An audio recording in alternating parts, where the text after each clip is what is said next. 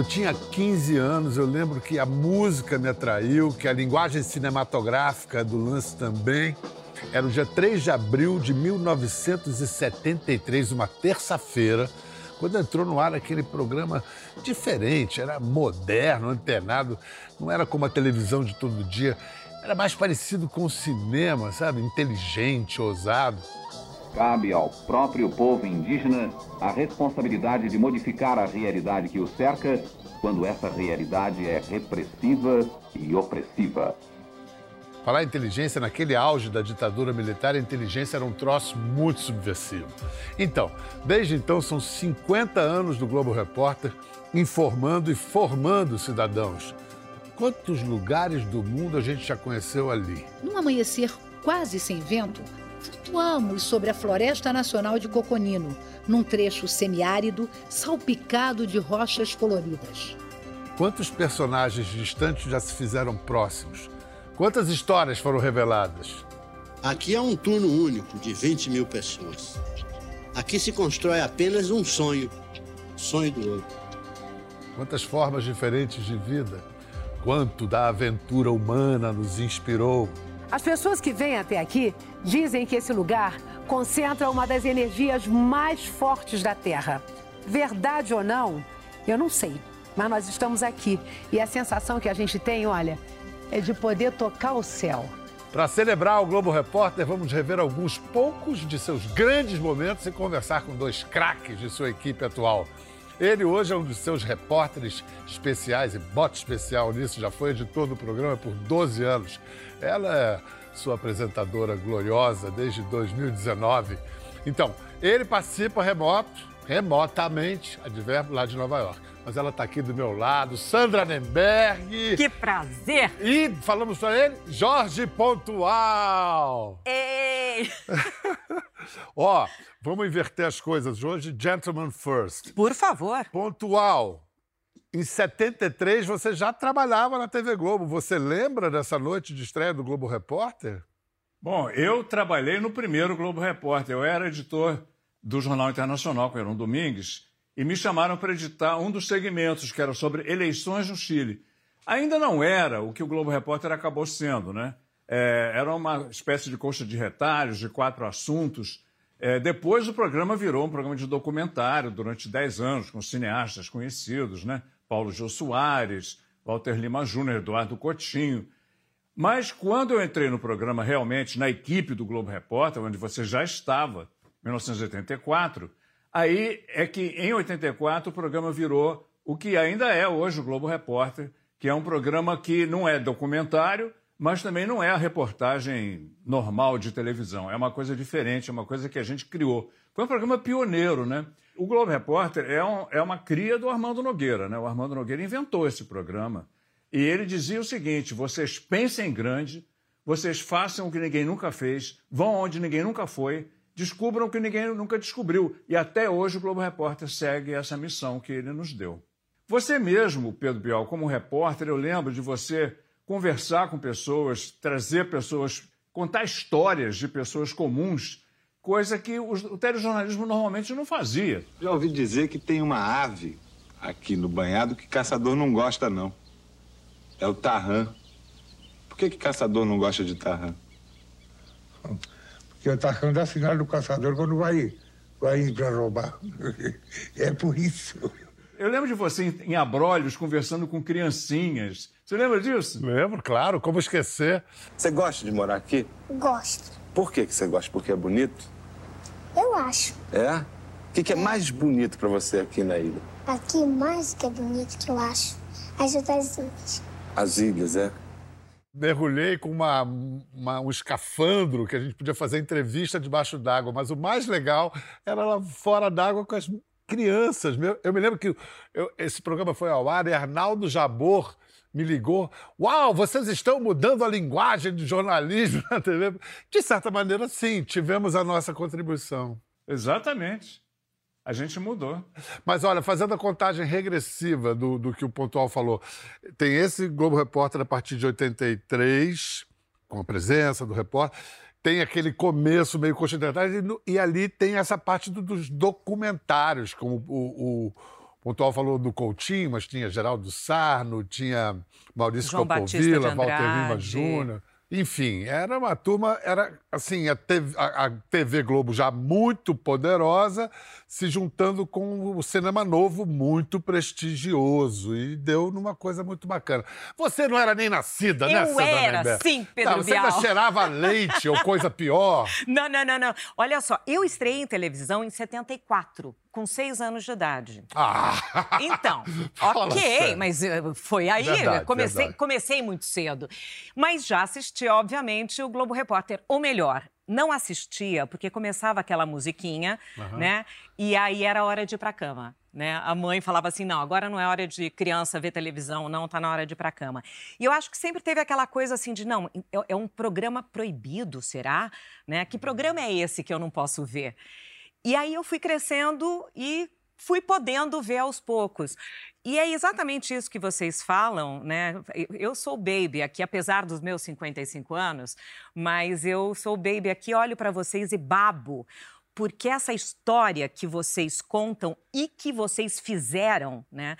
Vocês revolucionaram a linguagem da televisão brasileira, vocês trouxeram, como disse o pontual, o brasileiro para dentro da televisão e a televisão para o brasileiro. Quer dizer, é- é esse encontro, essa troca, é, criou uma brasilidade, né? Nós eh, conhecemos o nosso país de uma forma que ninguém mostrava antes. Mas então, assim, 55, 65, 75, hoje estamos 10 em 10 em 10, Olha, né? que demais isso. 48, que eu sei que o pontual é de 48, eu sou de 58. 68, aquele Você ano vê? que não terminou. Só anos gloriosos. Exato. Então, vamos ver o trecho de uma das reportagens daquele primeiro programa de abril de 73.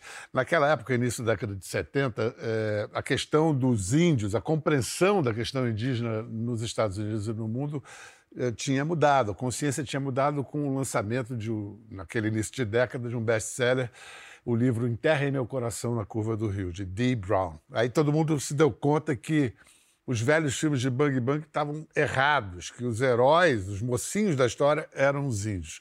Vamos ver.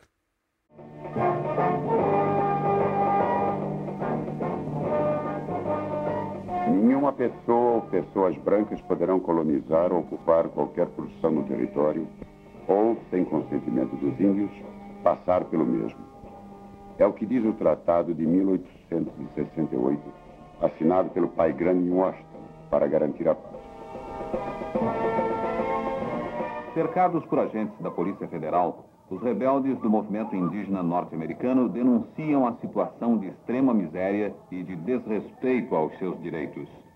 Querem ser ouvidos no Conselho de Segurança da ONU e recusam todas as propostas do governo, que se limitam a exigir a entrega das armas e a desocupação incondicional do povoado. Bom, essa voz. Não reconheci. Não, essa última é do Sérgio Chapelin. Mas a primeira Ah. é difícil. Eu não reconheci. Mário Lago, gente, acredita? Que Mário Lago. maravilha! Nossa, que legal. Então, tinha esse negócio que a Globo representou de juntar a inteligência brasileira ali trabalhando, Mário Lago e tudo. E o Eduardo Coutinho, você chegou a chefiar o Eduardo Coutinho, pontual, no, no, no Globo Repórter? Não, quando eu entrei, ele já tinha saído. Ele era da equipe anterior. Eu me lembro, antes do, do Pontual, em 83, o Roberto Feite foi trazido de Londres, onde ele era correspondente e chefe do escritório, para dar esse sacode no, no- na linguagem do Globo Repórter para virar mais televisão e menos cinema, mais 60 Minutes. Eu me lembro do Coutinho falando, Sandra, Pontual, Ô, Bob, que o Roberto Feite a gente chamava de Bob, não vem com esse negócio de que não pode frases longas, não, que isso é ideológico. Maravilhoso. Sem cortes, É, sem tem, censura. Eu vou fazer frases longas e o Sérgio Chapelin tem fôlego para isso. Era danado. E quando o Eduardo Coutinho morreu, em 2014, o Globo Repórter reprisou Teodorico, Imperador do Sertão, um, um documentário que ele fez de 78. Maior plantador de algodão do Rio Grande do Norte, comportando-se como um verdadeiro imperador do sertão, O Major Teodorico Bezerra é uma síntese do poder privado no campo. O poder à brasileira. Me falaram lá em Natal para que, perguntando se eu aceitava ser televisionado. Eu estranhei porque realmente eu não era um homem da, da altura, de, de, da, da, vaidade, que nunca escrevi livro, mas aceitei. Fiquei satisfeito. Mas pontual, nesse Globo Repórter, o repórter não aparecia nesse antes de 84. Pois é, era documentário, então não tinha participação do repórter. O repórter segurava o microfone para ouvir as pessoas, mas não aparecia. O nosso Globo Repórter, que a gente começou no, no início dos anos 80, 83, 84, o repórter passou a ser o narrador de presença. E até hoje, o repórter tem essa, essa, essa coisa de ser o canal entre o, o personagem que está sendo entrevistado, a história que está sendo contada e o espectador. O espectador se identifica com o repórter. O repórter é, conduz né, a história, conduz a reportagem. O barulho do maçarico é a única coisa que quebra a paz num voo de balão. É uma sensação realmente incrível e de uma beleza indescritível. Eu achei interessante você mostrar logo de cara esses índios americanos no primeiro Globo Repórter, porque uma coisa que a gente fez nesse Globo Repórter dos anos 80 e 90 foi trazer para a televisão as histórias dos índios brasileiros, dos indígenas brasileiros, né?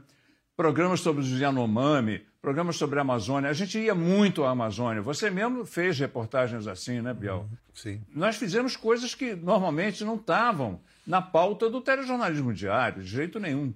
Na nossa época, Biel, frequentemente a equipe tinha que parar tudo o que estava fazendo. Esses programas que a gente fazia ao longo de um mês, dois, para fazer um mutirão. Você lembra dos mutirões? Claro. De repente era assim. Morreu Chacrinha. Morreu Chacrinha. No dia do, da morte do Chacrinha foi ao ar um Globo Repórter, feito naquele dia.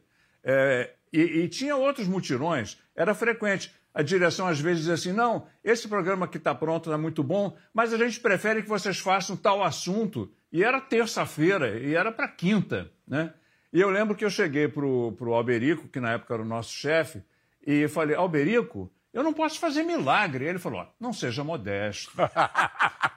Mas com a equipe que a gente tinha, era possível fazer milagre. O que me chamava muito a atenção, que ali eu fui fazer várias pesquisas pelos 50 anos do Globo Repórter, é que era um programa sempre à frente do tempo, né? Assim, se falava da questão feminina em 77, eu vi um programa que era um programa que discutia o papel da mulher na sociedade e as suas conquistas ou ainda né, a dívida da sociedade com uh, as mulheres.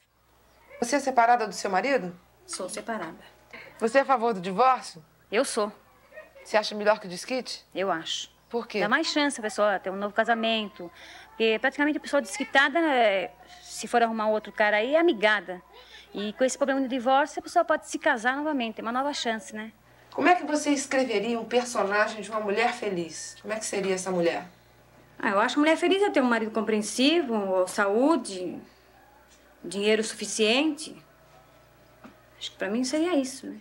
Em 76, se eu não me engano, teve um programa que mostrava uh, ainda o, o, a beleza feminina como sendo né, um objeto e como que as mulheres estavam questionando a, a, a, imagem que era vendida das mulheres e tal. Enfim, plena ditadura, né?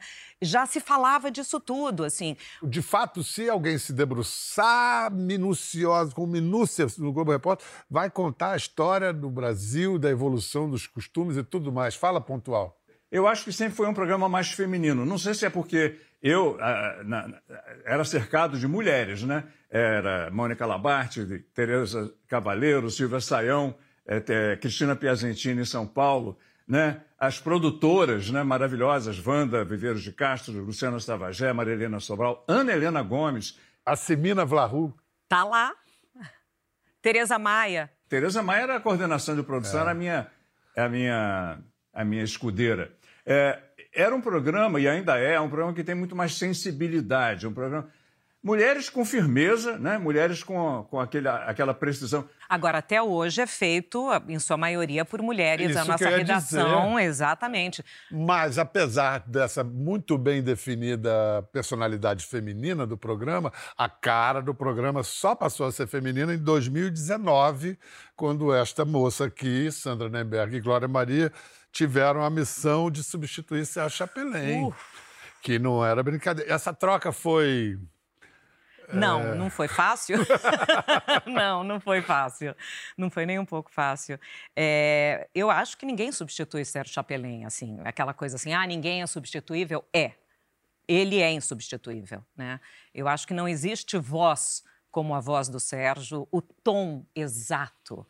Ele sabe os tons e os semitons. É uma coisa eu, eu sempre foi meu, minha referência, meu ídolo. Eu olhava para o Sérgio e falava: quando eu crescer, eu quero ser o Sérgio. Uma e... técnica cheia de sensibilidade. E assim, mó gato, né? Nó. Mó gato. Agora, Nó. é engraçado que nessa 81, de... 82 anos, ele tá uma coisa. Mas aí, na passagem de bastão, o Sérgio Chapelin recebeu uma merecida homenagem do Globo Repórter. E nela ele diz que ele não sabia que era bonito, que ele precisou fazer televisão. Olha só, vamos relembrar a partir da próxima semana, são as jornalistas Glória Maria e Sandra Denberg que vão estar aqui para levar o mundo para dentro da sua casa. Bem, boa noite, Sérgio. Boa noite a todos. Boa noite, Sérgio. É um prazer estar aqui. O Sérgio está aqui na Globo há quase 50 anos, sempre no jornalismo. Com 16 anos, eu me candidatei a locutor da Rádio Clube de Valença. Foi tudo rápido demais. Eu, que tinha uma vida extremamente normal, passei a ser um cara virei um homem bonito da televisão. Né? E hoje começamos um novo tipo de notícia no Globo Repórter, pesquisando personagens e temas que ajudam a compreender o mundo e a nós mesmos. São abóboras que chegam a pesar até 50 quilos. Senhor Gihara, me ajuda a levantar aqui. Nossos cientistas prometem respostas para todas as perguntas. Por que namorar se tornou uma coisa tão complicada? Pergunta light. Roberto Carlos, nos seus momentos de romance, ouve Roberto Carlos? Primeiro voo de balão e estou achando maravilhoso, um voo super tranquilo. É o Globo Repórter nos céus do Brasil maneira elegante que o Sérgio perguntou ao Roberto se ele transava ouvindo, ouvindo o Roberto. ele né? mesmo. É. Será que distrai, né? É. Escuta, só para lembrar que esse mês de celebrações do Globo Repórter, na semana passada teve um grande momento é, dos 50 anos do programa. Eles foram tema de um debate no Rio to Sea, que é a super feira de tecnologia e criatividade que ocorre no Rio de Janeiro. Enfim, e boa parte dessa história está compilada nos cinco programas especiais. Três já foram ao ar, dois ainda serão exibidos. Sandra, nessa sexta especial é sobre o meio ambiente. Quer saber? Eu estou falando com essa graça toda porque eu sei que tem uma matéria importante que eu fiz. Mas realmente o Globo Repórter foi pioneiro em ter sempre matérias sobre ambientalismo e trazer esse assunto. Era o que o Pontual estava falando, né? Assim, a gente não via esse tipo de assunto no telejornal do dia a dia, né, no telejornalismo.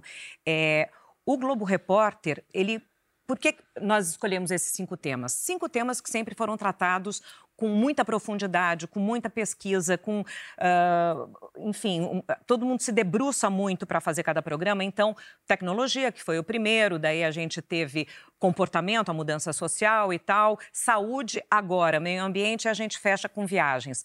Esses temas sempre estiveram presentes, né? sempre foram as nossas pautas.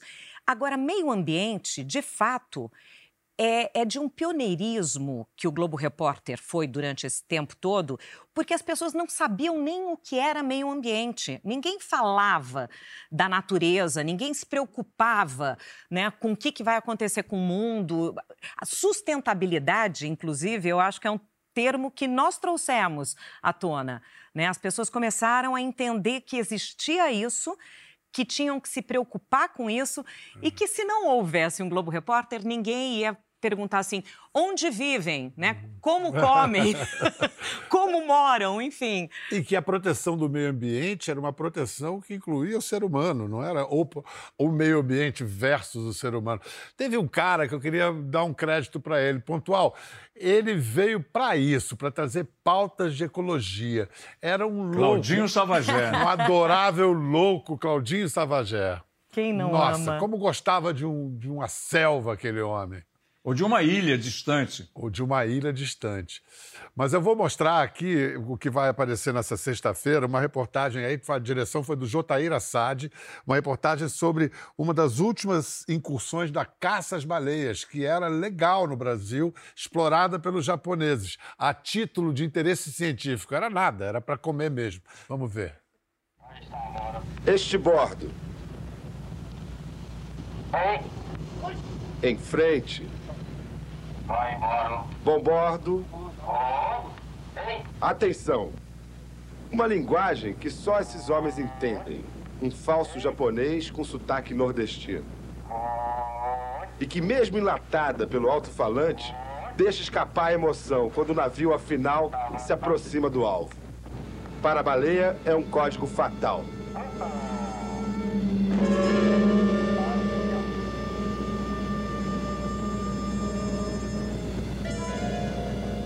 São seis e meia da manhã, no litoral da Paraíba, Brasil.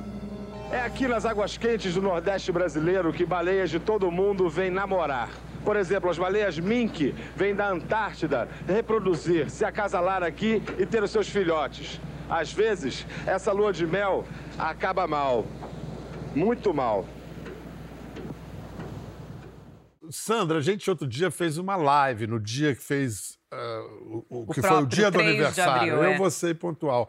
E você disse que achou essa matéria muito violenta. É, pois é, eu, eu tenho dúvidas que ela entraria hoje assim. Eu assisti e eu fui ficando angustiada, porque vocês mostraram a matança mesmo, tem a- a- toda a sanguinolência ali, sem nenhum pudor, né? E a gente, eu acho que hoje a gente tem mais pudores em relação a isso, no sentido de. ah, a gente não quer ver isso, a gente quer ver as baleias sendo salvas, né? Mas a importância desse programa que você estava falando nessa época era legalizada a caça às baleias. Logo depois, inclusive, tenho certeza. Contribuiu para a proibição.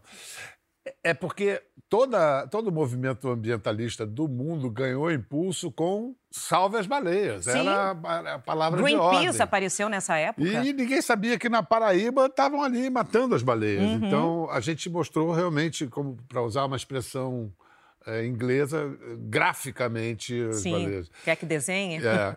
O, o Pontual estava falando do, do Claudinho Savagé, né? Que adorava uma, que adora uma ilha, continua adorando. Continua, né? tá lá em Timor-Leste. E, e ele, eh, ele e Ernesto Palha ficaram tecnicamente náufragos em Atol das Rocas, em 86. Você lembra disso, né, Pontual? Eles sumiram, a gente achou que nunca mais ia vê-los. Eles também acharam a mesma coisa, porque eles foram eh, com combustível na ida, só que eles se perderam, na época não tinha GPS, então eles fizeram navegação pela lua, estrelas, assim, aquela coisa bem a, a lá Pedro Álvares Cabral. Quando chegaram a Atol das Rocas, eh, não tinha mais combustível para voltar. Então lá permaneceram. E o rádio não funcionava, comunicação também não existia, não se, era rádio, rádio mesmo, não tinha nada. E eles ficaram lá, ficaram lá, náufragos, tecnicamente. O atraso na vinda estourou nossa previsão e tivemos de racionar água. Para piorar as coisas, nosso rádio quebrou. O pessoal no Rio já deve estar preocupado com a falta de notícia. No mesmo dia, cai um temporal. Ainda bem, pois vamos poder juntar muita água. E, de repente, depois de mais de duas semanas, passa um cargueiro qualquer tentando entender onde é que eles estavam e tal. Eles viram o cargueiro indo, escreveram SOS na praia com cocos. E aí foram resgatados depois. Olha a história. E naturalmente isso tudo está contado Isso, não, no no- seu Globo Repórter. Óbvio, Bah, óbvio. é. Agora, eles dizem que só se deram conta da falta deles porque os equipamentos não voltavam. Que maldade, que maldade. Pontual mal dormiu. a gente se metia em cada, em cada gelada e sempre saía com a reportagem, né? É, voltava para contar a história, né? O importante era voltar para contar a história. E é, aí, no, no, último Globo Repórter especial sobre essa história toda, que vai ao ar na última sexta-feira de abril, 28, que é dia 28, é. aí é sobre viagens. Que tem um perrengue ou outro, mas mais light, né? São viagens no sentido mais é, vamos ver Jorge Pontual falando sobre viagens sem sair da própria casa, de seu lar, de sua cidade, a grande maçã. Se me vissem remando nesse rio 50 anos atrás, iam dizer que eu era maluco. Porque o Hudson era totalmente contaminado, cheio de produtos tóxicos jogados pelas indústrias rio acima. E o esgoto de Nova York não era tratado. Tudo isso mudou no fim dos anos 1970, com novas leis. E agora dizem que o rio é tão limpo que a gente pode cair na água, mas eu não vou tentar, não. O esforço deu resultado, as baleias voltaram. Será que um dia veremos limpeza assim na nossa Guanabara ou no Tietê? Se fosse o Chico José, tinha mergulhado. Ah! Mas. Ia nadar com as baleias. Exatamente. Pois é. Mas falando em Chico José, eu lembrei dele quando você fala e compara e traz, que é isso, para isso que existe o correspondente. Traz para, pô, se a Baía de Guanabara. Se aqui aconteceu, pode acontecer na Baía de Guanabara, Tietê. Uma vez Chico José em Londres, fazendo uma, feira de Porto Belo, ele falou assim, igualzinha Caruaru. Maravilhoso. Que, é, que é o, o barato. Aliás, falar nisso, a gente falou do Ernesto Palha, do Francisco José, tem que falar lá no início, Hermano Henning, Carlos Nascimento, Sandra Passarinho. Zé Raimundo. Zé Raimundo. A gente sempre assim, esquece, um, né, de alguém. Uma é. turma aí que a gente tem que dar crédito. Neide Duarte. Neide ah, Duarte, a Coca. a Coca. E os Scamparini. É. é só tinha craque, só é. tinha craque. A gente está falando de repórteres, então vamos falar de uma que avatarizou todo esse lance, principalmente o negócio das viagens. Glória Maria, oh. na Jamaica. Minha Nossa da Glória. Vamos lá, ó, vou lá, hein? Seja o que Deus quiser. Informação que temos é que dá para controlar a velocidade do carrinho com o freio. Será?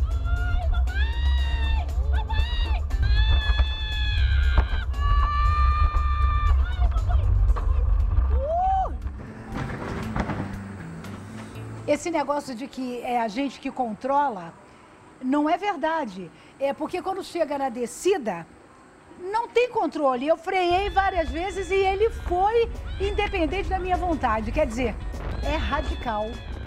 No primeiro momento, fiquei completamente tonta. Para quem não está acostumado, é preciso tempo para entender. Uau!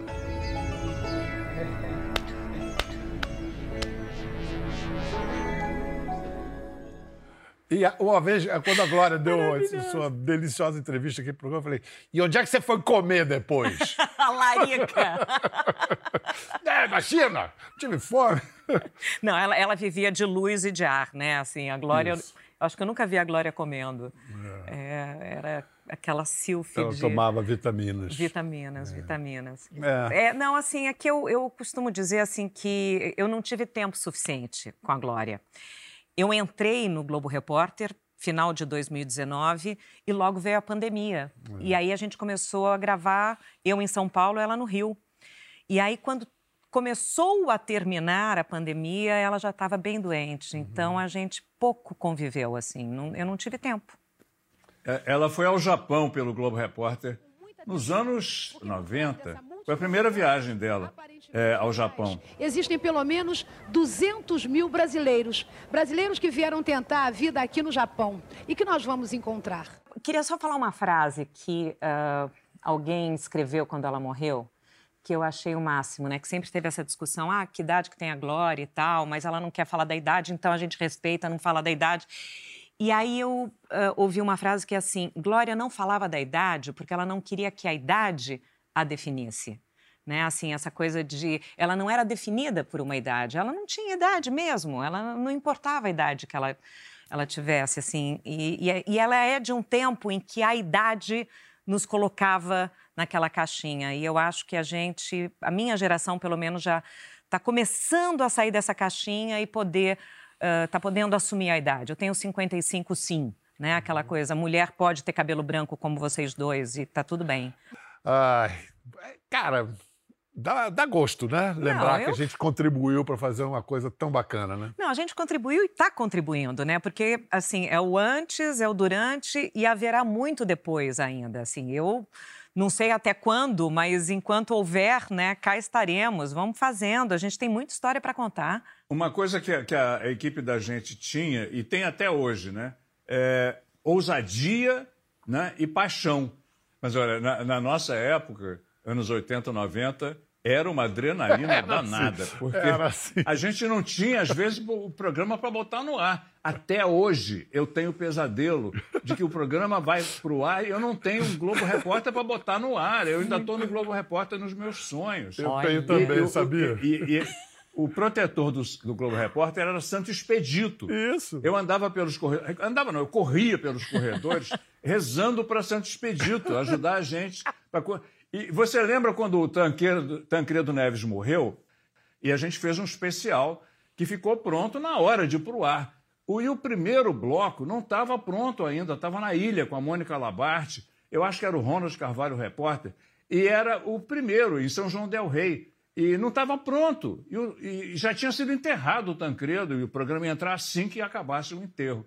E você lembra que tinha um coveiro que ficou horas. Horas e horas! Horas!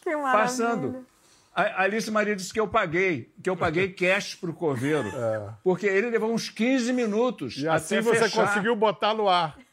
E ficou pronto exatamente quando ele é. acabou, e aí foi, foi ao ar. Que a gente era protegido. Quer lembrar de algum momento? Você? Ai, então, a minha história ainda é curta dentro do Globo Repórter. Eu posso lembrar dos que eu fiz, mas eu, eu adoro uh, lembrar dos que me contaram, principalmente Ernesto Palha, né? claro. né? Assim, ele me contou tantos. Esse de Atol é maravilhoso. Uh, Groenlândia, que ele foi duas vezes em 95 e 2007. Uma coisa que a gente não via 12 anos atrás era isto: a terra das ruas. Estava tudo coberto por neve. E eu e me onde lembro está agora? Onde está agora, fazendo um documentário para o Globoplay. E ele vai comparar todas essas viagens e tal. E quando ele foi, eu dei para ele um telefone por satélite, para que nós não ficássemos sem comunicação. Porque, como eu já sabia da história de Atol, eu falei assim: você vai, mas a gente vai se falar. E outra, havia também a lenda que quando um homem ocidental chega lá, uma esquimó é oferecida e tal. Eu falei, você decide se você morre lá, se morre aqui. Então tá tudo certo, porque se você não é assim, você vai entrar no iglu, então vê se sai do iglu. Maravilhoso. Eu, eu, lembrei de outra história. Quando o Evandro Carlos de Andrade assumiu a direção do jornalismo, ele me perguntou: tem algum Globo Repórter que não tenha ido ao ar, que esteja guardado? Eu falei: tem. Perus. Que o Caco Barcelos com a produção de Maurício Maia, fez no cemitério de Perus. Estes funcionários do cemitério de Perus, a 40 quilômetros de São Paulo, estão começando a desvendar um grande mistério. Nesta área clandestina estão os restos mortais de algumas pessoas procuradas por seus parentes há quase 20 anos. Essa procura também me incitou devido à não localização de ossos de alguns desaparecidos, é, desaparecidos qualificados. Políticos. Políticos. Esse programa foi onde ele descobriu a cova onde estavam enterrados os desaparecidos que tinham morrido na tortura, né? E esse programa não tinha ido ao ar. E aí o, o Evandro falou: então vai ao ar nessa semana. A gente finalizou e foi ao ar. Um programa histórico que é. até hoje tem consequências, né? Porque ainda estão sendo identificadas as ossadas. É um foi premiado assim... esse programa, né, Pontual? Foi, foi premiado. Foi outro momento de virada na, na, no jornalismo da Globo, no Globo Repórter, por consequência, foi o Evandro Carlos de Andrade. Então, para concluir, eu vou mostrar esse pedacinho de um Globo Repórter. Era um Globo Repórter sobre o Banhado de Itaim, que era uma estação ecológica recém-criada e que ficava é, cercada por plantações de arroz. Então, além da paisagem uh, silvestre que nós mostramos, a gente fez um segmento sobre a paisagem humana, né? Como o, o, fazendeiro do arroz, o caçador, o lavrador, o ambientalista, todos tinham que se entender na questão do, do meio ambiente. Aí, de repente, vem um trator um trator amarelo. Agora não sei se é um trator amarelo ou vermelho, veremos agora. E com um senhor negro dirigindo, a gente para, começa a conversar e aí ele me conta uma história por que, que ele resolveu aprender a ler e como ele aprendeu a ler sozinho. Chegava aí, por exemplo, queria chegar num salão, aí numa barbearia, num, num restaurante, num hotel, numa coisa, né? Então tinha, primeira coisa, é proibido entrar negro aqui. Mas eu não sabia ler. Eu, eu tinha 24 anos, já me governava e tudo, tá. Digo, olha, seja lá o que Deus quiser. Eu vou comprar um livro e vou aprender a, a ler, custe o que me custar. O senhor vê o que é a força de vontade. Eu rasgava a coberta pensando que era um livro de noite para folhear, né? De noite sonhando, né? Queria passar para uma outra lição, chegava a rasgar a coberta. Assim, tanta vontade de aprender. O senhor enjoou dessa paisagem bonita assim? Não, eu acho que é a minha vida essa paisagem. Que lindo. Irineu Silva, muito lindo. Que lindo, emocionante. O Globo Repórter estava cheio desses momentos, ainda é, né? Momentos de grande emoção. Né? A gente consegue fazer um, um, um telejornalismo que vira uma obra de arte, né? Porque tem momentos de emoção assim únicos, sublimes, como esse que a gente viu agora. Vida longa ao Globo Repórter. Obrigado, Jorge Pontual. Muito obrigado. Sandra Nemberg, não tem Pedro nem palavras. Muito obrigado. obrigado a vocês, adorei. Adorei estar com vocês. Muito bom. Isso é uma homenagem à Glória Maria. Não tenho palavras. Um beijo muito grande. Adorei, gente. gente. Tchau, Obrigada. Valeu. Obrigado. Ficou curioso para ver as imagens do programa? Entre no Globoplay. Até a próxima.